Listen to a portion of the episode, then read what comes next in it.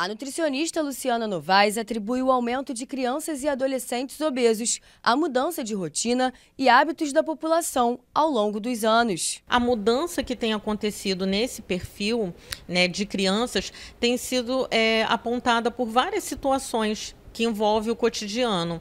Então eu tenho mudanças de hábitos alimentares, eu tenho questões culturais que também têm sido modificadas. Eu tenho um sedentarismo, quer dizer, uma falta de atividade física que tem acontecido nas crianças. Então, tudo isso junto acaba trazendo esse resultado. De acordo com dados da Organização Mundial de Saúde, o número de crianças e adolescentes obesos aumentou 10 vezes em 40 anos é um aumento bem significativo. Hoje, a Organização Mundial de Saúde tem mostrado que uma a cada três crianças tem apresentado algum tipo de excesso de peso.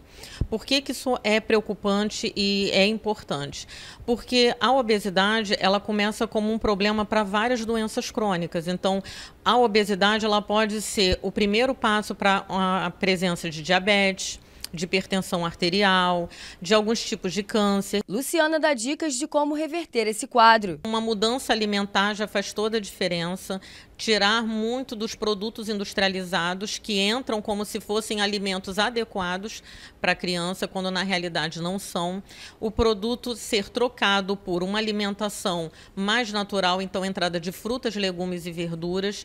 É, colocar essas crianças e adolescentes para terem atividades físicas né, fora do, do, daquele período de ficar de frente para o computador, né, usando o celular. Ela ressalta que para dar certo é necessário que toda a família mude os hábitos muito complicado para um adolescente ele conseguir se alimentar melhor, sendo que os, o restante das pessoas dentro da casa não fazem essa alimentação.